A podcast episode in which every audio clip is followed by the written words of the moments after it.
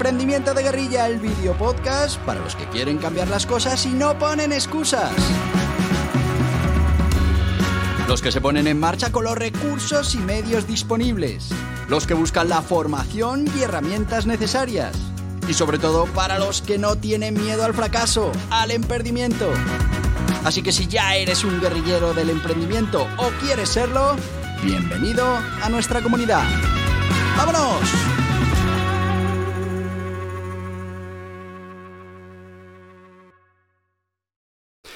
Muy buenas, guerrilleros del emprendimiento.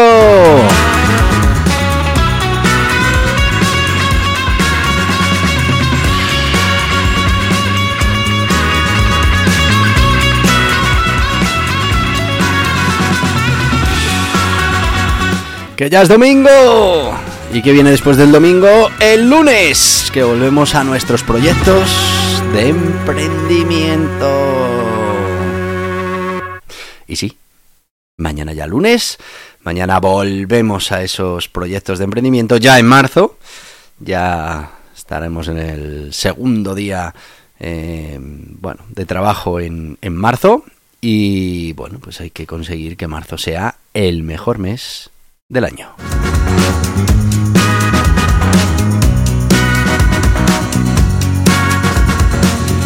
Hoy sabéis que tenemos las píldoras del emprendimiento, que son esas historias, esas anécdotas, esos, bueno, esas, sí, historias que nos llevan a poder reflexionar sobre algo que es importante en el mundo del emprendimiento. Hemos hecho, bueno, desde anécdotas propias hasta lo que venimos haciendo últimamente, estos cuentos de Bergamoto. Y hoy pues quiero leeros eh, uno de los cuentos que está en las ocho disciplinas del dragón. En este caso es Bergamoto y el pato de Lang.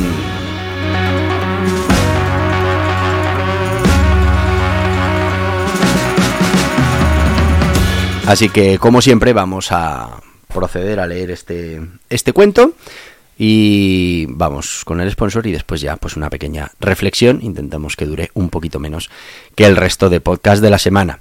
Eh, provoca el universo es la disciplina del dragón que ilustra este cuento y bueno, tiene una frase también destacada que es el que provoca el universo cosecha su respeto. Mm. Vamos ya con el cuento y luego pues eh, ya te digo tendremos una pequeña reflexión. Bergamoto y el pato de Lang. Nada más despertar Bergamoto empezó a imaginarse esa misma noche en la posta de Lang comiendo su conocido pato pequinés, un plato que preparaban solo los sábados y que en los últimos años había cobrado gran fama, hasta el punto de que las gentes del lugar se reunían para degustarlo. Bergamoto pudo saborearlo hace cinco años, cuando coincidió por casualidad un sábado por la zona. Desde entonces, todos los años había hacía por coincidir su etapa de viaje en sábado para intentar degustar el manjar, aunque la verdad sin mucho éxito. Un año no había sitio. Otro se habían acabado los patos, otro se quedó dormido y llegó tarde, y el último año le robaron ese mismo día el dinero para la cena. En fin, que tenía muchas ganas de volver a probar esa delicia de la gastronomía local. Bergamoto decidió que, como fuera, ese año volvería a comer el pato en la posta de Lang, así que diseñó un plan para que nada pudiera fallar. Empezaría su camino dos horas antes de lo habitual. Quería llegar pronto para coger sitio y evitar así que algún contratiempo del camino le pudiera hacer llegar tarde. Y así lo hizo. Además se desviaría del camino para pasar por la granja de patos que servía la posada. Quería comprobar que el suministro de patos para ese sábado fuera suficiente y aunque le retrasaría 15 minutos, así lo haría. Y menos mal, porque nada más llegar tuvo que ayudar a la granjera con el carro que se dirigía a la posada. Una de las ruedas se había salido y no tenía manera de poder reemprender la marcha sin ayuda. Bergamoto, satisfecho por haber solucionado el problema de suministros, continuó su camino. Llevaba ya 30 minutos de retraso, pero aún iba con ventaja. Continuó su camino cuando divisó a lo lejos eh, lo que parecía un hombre persiguiendo a un burro. El hombre intentaba hacerse con el animal que huía para no ser capturado.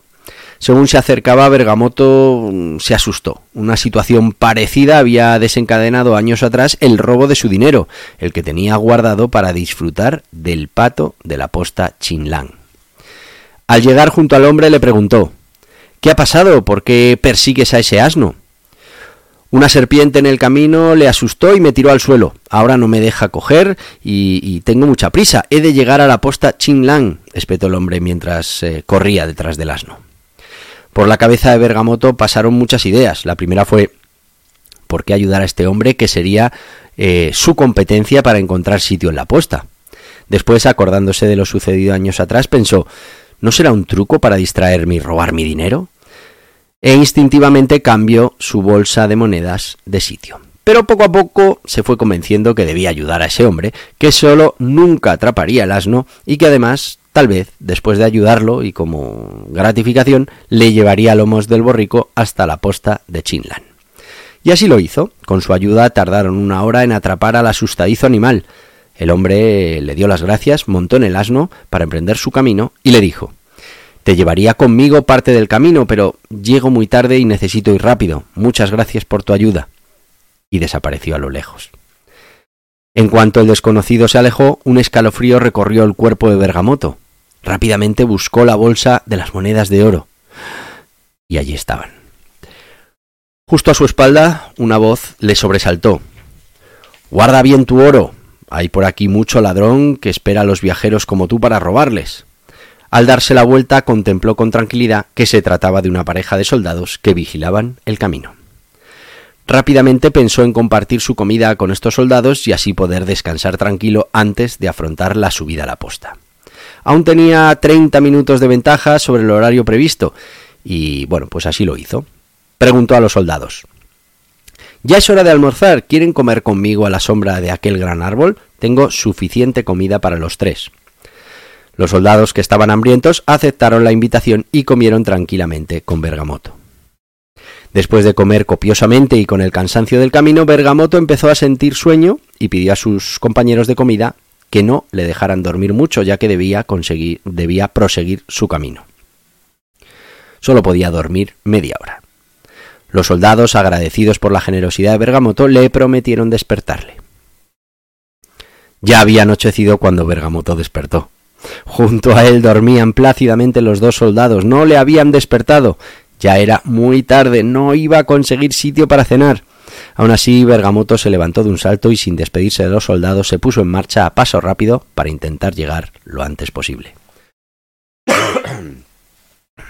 Cuando Bergamoto llegó, estaba ya la posta llena, ni una sola mesa libre.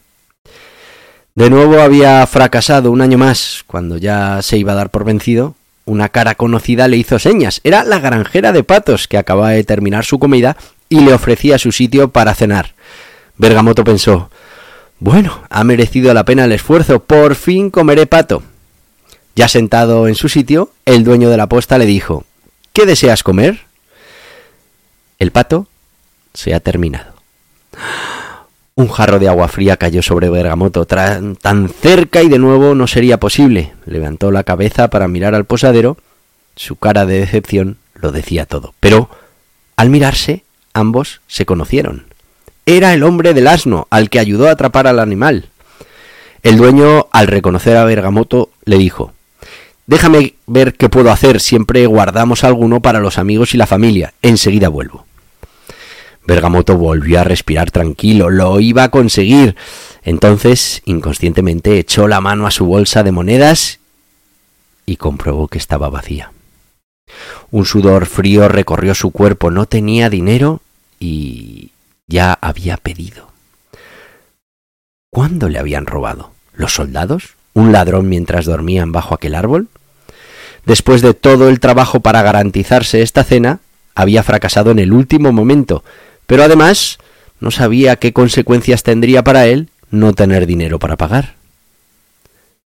La puerta de la posta se abrió y entraron los dos soldados con los que había compartido la comida ese mismo día. Parecía que buscaban a alguien. Era él. Se acercaron y le dijeron Nos despertamos y ya te habías ido. Continuamos nuestro camino y nos fuimos encontrando monedas. ¿Son tuyas? Bergamoto sonrió. Comprendió que por fin podría disfrutar de su pato, de esa cena que tanto esfuerzo le había costado. Bueno, pues este es un cuento de Bergamoto y vamos ya con nuestro sponsor de hoy, que es el guía burro Las ocho disciplinas del dragón. Ya te digo, es un cuento que ilustra una de esas disciplinas, la de eh, Provoca al universo. Y, y ahora volvemos. ¿Sabías que el éxito se puede entrenar? ¿Que puedes entrenar tu mente para que esté alineada con tus objetivos? Muchas personas creen en la suerte, en la casualidad, pero realmente hay un gran secreto, un gran poder. La suerte también se entrena. Así es como Borja Pascual desarrolló este método, las ocho disciplinas del dragón, que te permitirán entrenar para que la suerte te pille trabajando, con pequeñas actividades y rutinas diarias para estar siempre preparado. Las ocho disciplinas del dragón es una pequeña introducción al método, un método que bien implementado te cambiará la vida.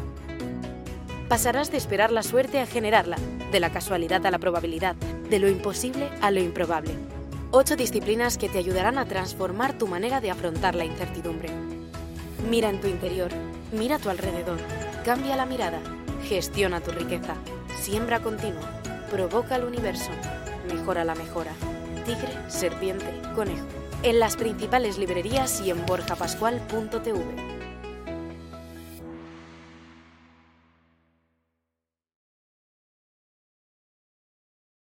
Ya estamos de vuelta con este guía burros, las ocho disciplinas del dragón. Ya sabéis, un guía burros, 144 páginas de contenido útil. En este caso, además, eh, son esas ocho disciplinas del dragón, un poco novelado de cómo llegan hasta mí.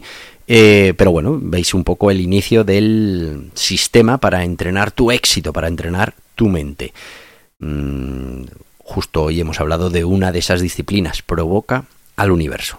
Estamos hablando de que cuesta menos de 10 euros, 9,95, que lo puedes encontrar en las principales librerías y plataformas online y también, muy importante, en borjapascual.org, borjapascual.tv, donde además, si, bueno, pues... Eh, juntas un par de libros o con un curso o con algún otro material, pues te podemos hacer un paquetito y todavía te saldrá más económico, más barato de 9,95 euros increíble. Así que ya sabes, y bueno, lo puedes combinar pues con eh, emprendimiento de guerrilla, con eh, venta online, con marketing, neuromarketing, con bueno, pues con cualquiera de los libros y cursos que tenemos a tu disposición. Seguimos. Y pequeña reflexión sobre esto de provocar al universo. Bueno, como veis, la historia de Bergamoto él se conciencia de que, tiene que hacer todo lo posible para intentar evitar esos problemas que en el pasado tuvo para conseguir lo que quería, que era comer ese pato. Y bueno, pues mm, se levantó antes de tiempo, pasó a ver eh, la granja de patos, eh, eh, bueno, pues ayudó a una persona en el camino, se quedó a comer con los guardias para estar seguro y que no le robaran. Bueno, pues una serie de cosas mm, que hizo, que, fue, fue lanzándole señales al universo que aunque cada cosa de las que intentó evitar, pues, pues, no las terminó de evitar del todo, porque al final no está en nuestra mano, nosotros podemos intentar hacer cosas, podemos provocar al universo, pero al final ese universo pues pone sus reglas, pero mm, bueno, pues el conjunto de todas esas cosas finalmente hizo que consiguiera sus objetivos. Y esto pasa muchísimo en, en la vida, en el emprendimiento, y es que uno lo que tiene que hacer es trabajar para aumentar esas probabilidades de que las cosas salgan bien. En muchos casos, como no controlamos, eh, son solo probabilidades, es decir, puede haber una probabilidad entre un millón de perder este negocio, y, y justo se da esa probabilidad, Sí que es verdad que, bueno, pues si trabajamos las probabilidades y continuamente estamos provocando al universo, le estamos lanzando señales, pues en muchas ocasiones eh, esas señales terminan devolviéndote pues parte de todo eso que le has entregado al universo. Y yo por eso recomiendo siempre que hay que estar continuamente provocando al universo llamando a todas las puertas que encontremos eh, eh, haciendo y sembrando que esta es otra de las disciplinas del dragón la siembra continua tenemos que estar sembrando continuamente cosas que, que, después nos puedan volver. En el caso de Bergamoto, pues fíjate que ayuda al, a un señor que se ha caído al burro y resulta que es el dueño de la, de la posada y eso luego le habilita para que le saquen un pato especial que tienen guardado para los... Bueno, pues todas estas cosas eh, las tenemos que tener en mente y continuamente tenemos que estar provocando al universo, tenemos que estar desafiando lo que se supone que tiene que ser y, haciendo cosas que se salgan un poco mm, de la norma. Y eso, no te digo que te garantice una solución de éxito, pero lo que sí te va es aumentar las probabilidades. Y las probabilidades, pues en, como son probabilidades, pues en un caso no te funcionarán, pero en otro sí te funcionarán y cumplirás con tus objetivos. Así que para mí es una de las más importantes, junto con la siembra continua. Eh, la provocación al universo tiene que ser constante. Tenemos que todos los días provocar al universo, cambiar las reglas, hacer cosas diferentes. Tenemos que intentar eh, condicionar todas esas cosas que pueden pasar para que finalmente tengamos éxito. Ya te digo que lo único que hacemos es aumentar probabilidades, pero todo ese trabajo, al final, de una manera directa o indirecta, en la mayoría de los casos, termina llevándonos finalmente donde queríamos llegar. Te dejo esta reflexión aquí, dale una vuelta y bueno, piensa también eh, alguna cosa que intentas conseguir y se te resiste y haz como Bergamoto, intenta trabajar todas esas eh, posibles problemas que te pueden surgir y bueno, verás que algunos siguen pasando, pero tal vez, ahí te lo dejo, esa provocación al universo haga que finalmente consigas tus objetivos.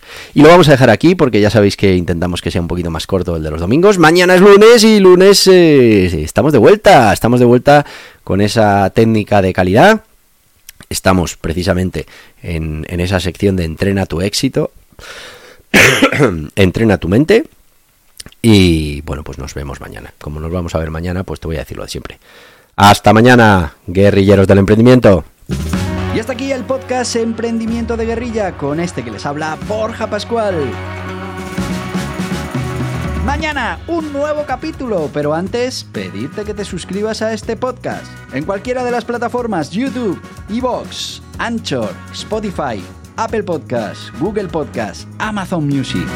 Y recuerda, si te ha gustado el contenido de hoy, dale un me gusta, compártelo y hasta mañana, guerrilleros.